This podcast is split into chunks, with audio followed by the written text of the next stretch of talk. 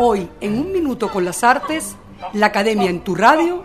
Museo Sacro de Caracas. Ubicado en las esquinas de Torre Agradillas, en el costado sur de la Catedral del Centro de Caracas, se encuentra el Museo Sacro, un oasis cargado de misterio enclavado en la ruidosa ciudad. Originalmente en el siglo XVI el terreno fue ocupado por el cementerio de la catedral, del que se conservan la cripta de los obispos y otras dignidades, y un osario con un pasadizo que comunica a la capilla de San Pedro de la catedral. De igual forma, en el hoy museo funcionó la cárcel de eclesiásticos a principios del siglo XVIII, que aún se mantiene en pie y en cuyas paredes se pueden observar inscripciones y símbolos masones. Luego, en el año 1888 se construyó la escuela episcopal y finalmente en 1921 el edificio se convirtió en la sede del diario La Religión, hasta que a mediados de 1960 el lugar fue abandonado. Con toda esta historia a cuestas, en los años 80 la Junta Nacional Protectora y Conservadora del Patrimonio Artístico de la Nación declaró al edificio Monumento Histórico Nacional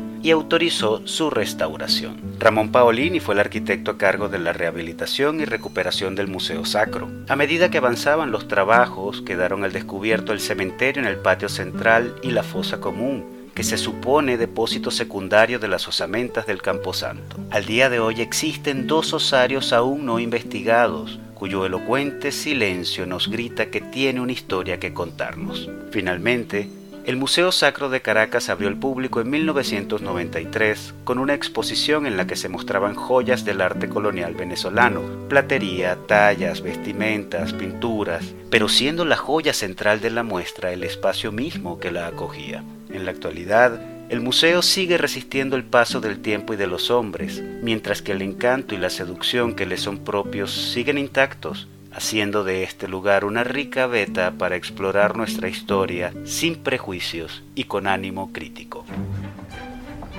Hasta aquí un minuto con las artes, la academia en tu radio, escrito y narrado por Álvaro Mata, en la producción Valentina Graciani, en la grabación, edición y montaje Nelson Rojas y Raúl Sánchez.